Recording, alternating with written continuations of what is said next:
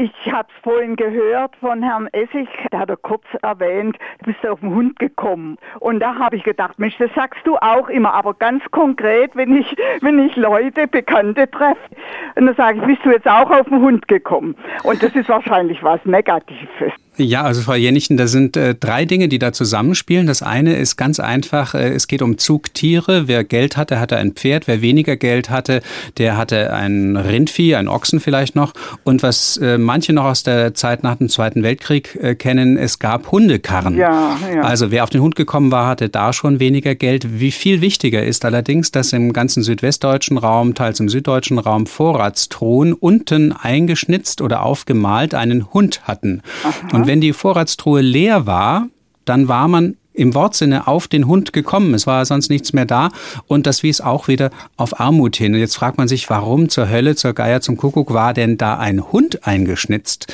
Und das geht wiederum auf abergläubische Praktiken zurück. Wenn man einen Schatz vergrub, was ja immer wieder vorkam in Kriegszeiten, dann hat man auch einen Hund darüber als Wächterhund begraben.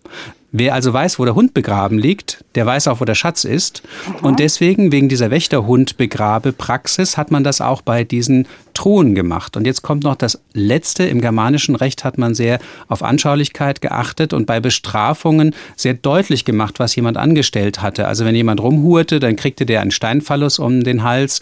Oder wenn er zu viel gesoffen hat, eine Steinflasche. Oder wenn er einen Hund auf den Arm kriegte und damit durch das Dorf gehen musste, dann hieß das, dass er einem Hund gleich von jedermann straffrei erschlagen werden durfte. Oh Gott. Der war wirklich auf den Hund gekommen.